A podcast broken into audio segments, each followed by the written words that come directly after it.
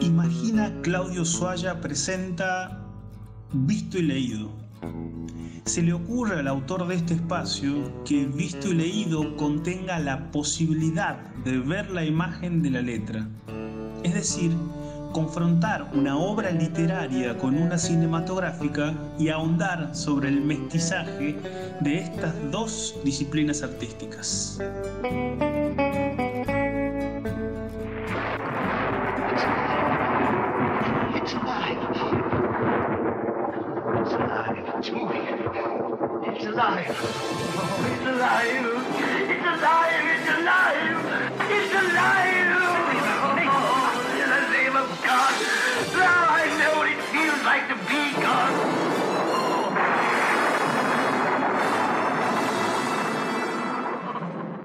Frankenstein. Cerrando la década del 90, Kenneth Branagh, en una versión de la mítica obra, teníamos a Tito De Niro que decía, Víctor, vos me hiciste, quiero una novia. Siempre los hombres tienen esa fábula de que con una novia van a estar mejor que solos, digamos. Porque no, se no recuerdan cuando nuestro amigo Borges dijo, eh, habló la- de lo sublime que era la amistad.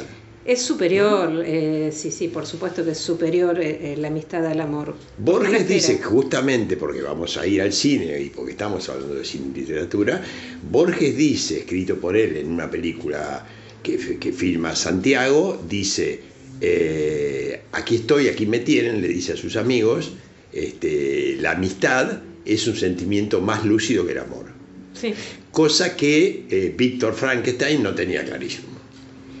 No, lo que pasa de esto es que viene de una historia, usted sabe que está basada en una novela de comúnmente conocida como Frankenstein o el moderno Prometeo de Mary Shelley. Shelley eh, fue un amor de Mary, pero Pobre chica. ¿Por qué pobre chica? Digo, usted me, usted me dijo, hablando fuera del micrófono, me dijo que era una pobre chica, que le habían pasado muchas cosas. Este, ha tenido una vida intensa, en principio. Eh, fue criada sin su madre porque murió a los 10 días de haber nacido ella, lo que fue absolutamente traumático. Ella aprendió a leer sobre la tumba de la madre, literalmente. O sea, iba al cementerio y ahí aprendió sus primeras letras, ¿no? que era la lápida de la tumba de la madre. Una escritora casi necrológica, digamos. Bueno, escribió la primera novela gótica. Claro, bueno, en otro estilo lo podía haber escrito. Y no, yo la verdad que no, no me lo imagino escribiendo Esperando la carroza, ¿no? Bueno, justamente, pero hablando de esto, tendríamos una versión de Frankenstein, que sería la que hace Mel Brooks, ¿no? Eh, que es el joven Frankenstein, que justamente se ríe sobre las lápidas de las tumbas. Es maravillosa la versión Digo, de Mel. Brooks, es Sí. maravillosa. Bueno, perdón, pero Eh, dígame. no, bueno, a mí me interesa eh, eh, Mary Shelley, que Shelley fue el apellido de Percy, su marido en- a los últimos años, concubino durante el resto de, durante mayor parte de la vida. Eh, Mary era Wollstonecraft Godwin, hija de una escritora y de un librero. Cuando ser librero era alguien que era casi, le diría yo, como que hoy- había leído los libros. Sí, casi Ah. hasta alguien en capacidad de editar un texto. Claro. Es muy diferente, ¿no? Ahora que... Ahora, a mí me dijeron que usted sabe bastante de la reunión en que se da lugar la escritura de esto. Bueno, es así. eh, Mary tenía una hermanastra, Claire Claremont, que eh, estaba fascinada, fascinada, subyugada y enamorada de Lord Fua, Byron. Todo a la vez. Sí, así, así. Era muy querendona la chica. Qué bárbaro. No, y lo que debería ser Lord Byron, ¿no? Para provocar todas esas cosas también. Hay que, Un monstruo. Hay que quitarle su. Un monstruo, Byron. Un monstruo. bueno. Eso sería para otro capítulo, si quiere Sí, hablamos sí, de sí, Byron. dejémoslo. Eh, la cosa es que ella dice que Byron los invita a Ginebra a una reunión.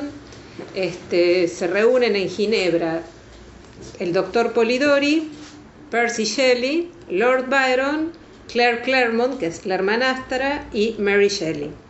Y estuvieron casi, era más de una semana que llevaban, que llovía, llovía, llovía. Decían, no vamos a poder hacer, ¿y qué podemos hacer? Y, dice, y yo propon- propongo que empecemos a contar una historia de fantasmas. Historias de fantasmas. En esa reunión nació el Frankenstein o el moderno Prometeo, que escribe después eh, Mary, y nació también el vampiro que escribe Carlos Polidori y que después Lord Byron lo publica y se lo atribuye a él.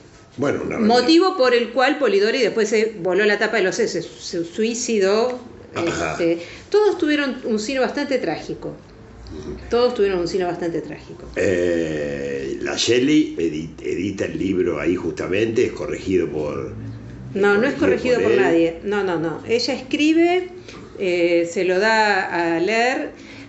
Hubo un tema que como era mujer, eh, nadie creía que lo había escrito ella. Y como ella era, estaba viviendo con Percy Shelley, todos creían que era obra de, de Percy.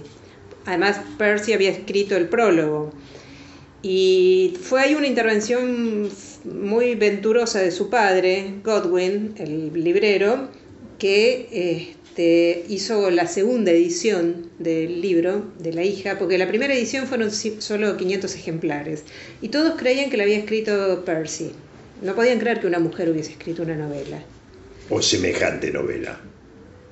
Eh, semejante novela y una novela. Hay que, lamentablemente es así. Era el año 1818. Bueno, Y hoy en día, no va, tampoco va. Eh, cuestión que eh, Mary, que tenía hipocresía cero, escribió la novela que ella quiso escribir, que era de un monstruo, que es la síntesis de lo que puede generar en los humanos el abandono y el desamor.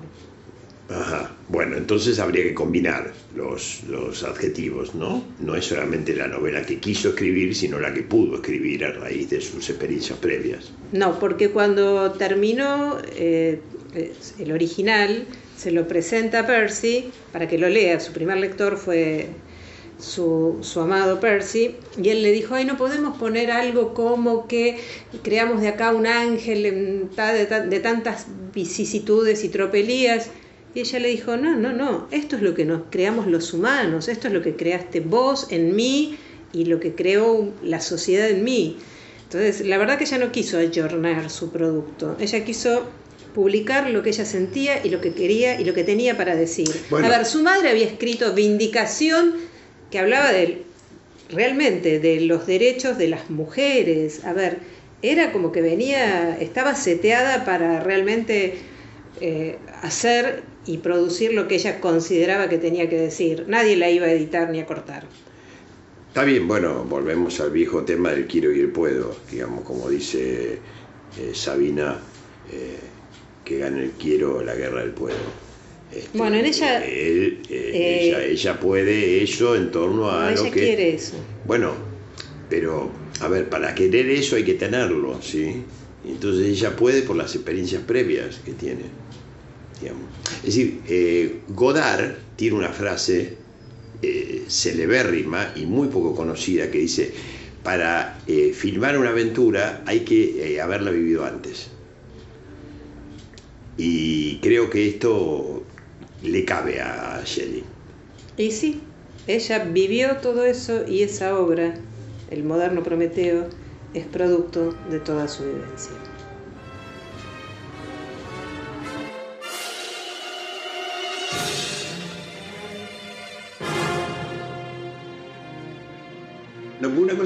Cosa que parece tan prohibida en estas cosas cuando uno habla de, de novelas de misterio y de cosas góticas es la risa. Y la risa es muy sanadora y es necesaria para estas cosas. Y el olvido ni le cuento. Eh, eh, la risa es necesaria, el olvido eh, está ahí siempre. No es que sea necesario, el olvido es inexorable. En cambio la risa no, la risa es necesaria. Pero vamos al, vamos al punto de la película, digamos, de Jane Well, 1932. Tiene una escena que es maravillosa, post creación del monstruo, que pobrecito lo torturaban con una antorcha y no se daban cuenta, ¿no? Sí. de lo mal Boris Karloff, maravillosa, Sí. maravillosa actuación.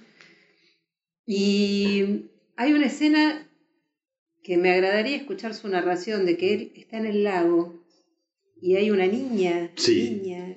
Es una de las escenas que se entiende como una de las mejores escenas en la historia del cine, eh, que es que Frankenstein huye de, su, de donde lo habían encerrado como un Prometeo encadenado en un sótano, huye de ahí y, y sale con esa supuesta inocencia que tenía Frankenstein. Digo supuesta porque acordémonos que está hecho con el cerebro de un asesino y con un montón de piezas, de pedazos de brazos y manos. Y, y etcétera, etcétera. No vamos a referir todos los órganos masculinos. No, no, pero eso es exquisito. Como el, el tema del azar, o sea, le, le ponen el cerebro de la persona más inteligente y ese, ese ayudante tonto rompió el, el- el- el bote en donde estaba Sí. encerrado el cerebro del, del bueno Sí. y le ponen el cerebro del asesino. Nada es casualidad, ¿no? Que el cerebro tan talentoso que iban a llevar lo rompa, como usted dice, un ayudante tonto.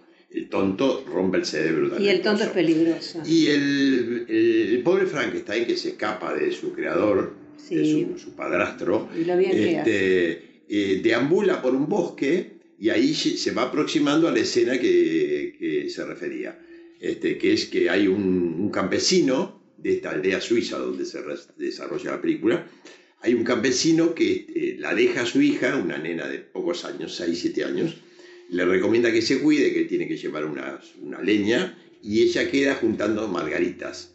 Y en el momento que ella está con las margaritas, se le aparece Frankenstein. Y la nena le pregunta, ¿quién sos? ¿Querés jugar conmigo? Eh, a lo cual Frankenstein lo único que hace es lo que hace en toda la película, que es extender las manos, y la chica cree que se extendía personalmente a ella, la nena lo toma de la mano y lo lleva a la orilla del lago. Le muestra cómo de- deshoja las margaritas tirándolas al lago, y él cuando ve que las margaritas flotan en el lago, este, y la chica se ríe, eh, llega un momento que uno ya va temiéndose, la gente empieza en el cine a, a- a reacomodarse y a situarse para una escena dramática, eh, y él la toma a, las chicas, a la chica en brazos. Eh, tengamos en cuenta una cosa importante cuando se hace la, Sí. el desarrollo, la narrativa de esto, que esta película se estrenó en 1932 y el espíritu de la gente en 1932, es decir, hace, hace casi demasiados años, eh, era un espíritu mucho más cándido, mucho más Bueno, ingenuo. Es ¿sí? de una candidez y de una ternura esa escena cuando él le extiende las manos a la niña Sí, con las margaritas sobre el lago, eh, que por algo digo, usted sabrá por qué es que ha pasado a la historia como una escena mítica de la historia de la cinematografía. Sí, bueno, hay un, hay un choque ahí entre ternura y conciencia, podemos decir, ¿no? Es decir, la ternura eh, es de la chica, el hombre es el que, el monstruo es el que se aproxima a ella y la falta de conciencia del monstruo es lo que hace que el monstruo la tome a ella y piense que va a flotar, piense supuestamente, si, es que piensa con ese cerebro mal formado que tenía, eh, si es que piensa, la toma la chica y la arroja, la arroja al lago. Lo cual, obviamente, la chica termina ahogada. Este, lo cual provoca después una rebelión en el pueblo, etc. Fue el tío Bejuna. Yo me refería a eh, la ingenuidad con que el espectador de cine miraba una película en 1932, que acordémonos que el cine era recientemente parlante, veníamos del cine silente hasta, hasta hace tres años, hasta 1929. Este, entonces, eso era todo un hallazgo. Digo, ver reproducida esto, una, una película como una obra de teatro, es una, una representación de la realidad. Entonces, ver representada la realidad de un modo tan brutal, como es lo que propone esta película de Whale, impactaba a los espectadores de una manera que no los impactaba tanto la de su admirada versión con Robert De Niro, porque el espectador de los años 90 es otro, está acostumbrado a estas cosas, es más, no estaba acostumbrado a estas cosas, pedía estas cosas en el cine, en la versión de Kenneth Branagh. En cambio, el espectador de 1932 no, es un espectador parecido al de 1895, cuando la gente se escapaba del cine y las funciones de los Lumière. Y después Whale nos deleita con la novia, le crea una novia. Le crea una novia, sí. 1935. Más o menos, sí. 1935 que arranca con la mítica escena de la creación de el- la novela gótica de Frankenstein, en donde están reunidos Mary Shelley, Percy Shelley, el doctor Polidori, Sí. Lord Byron y Claire Claremont, que era la hermanastra de Mary. Sí. Entonces, bueno, acá tenemos falta de conciencia de Frankenstein.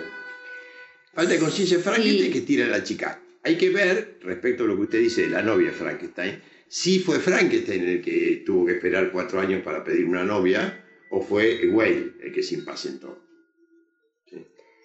Yo creo que ambos se estaban buscando y por algo se encontraron. Eh, en, una, en otra entrega eh, vamos a hablar de la necesidad de Madame Bovary. Probablemente. del aburrimiento de su matrimonio y de su encandilamiento con el doctor Bovary, porque realmente El matrimonio es un demonio. Yo soy una señorita. Es la tuba del amor. Esta fue una producción de Imagina Claudio Suaya, con la participación de Dolores Pérez Dorrego. Búscanos en Spotify, en las principales plataformas de podcast y en YouTube.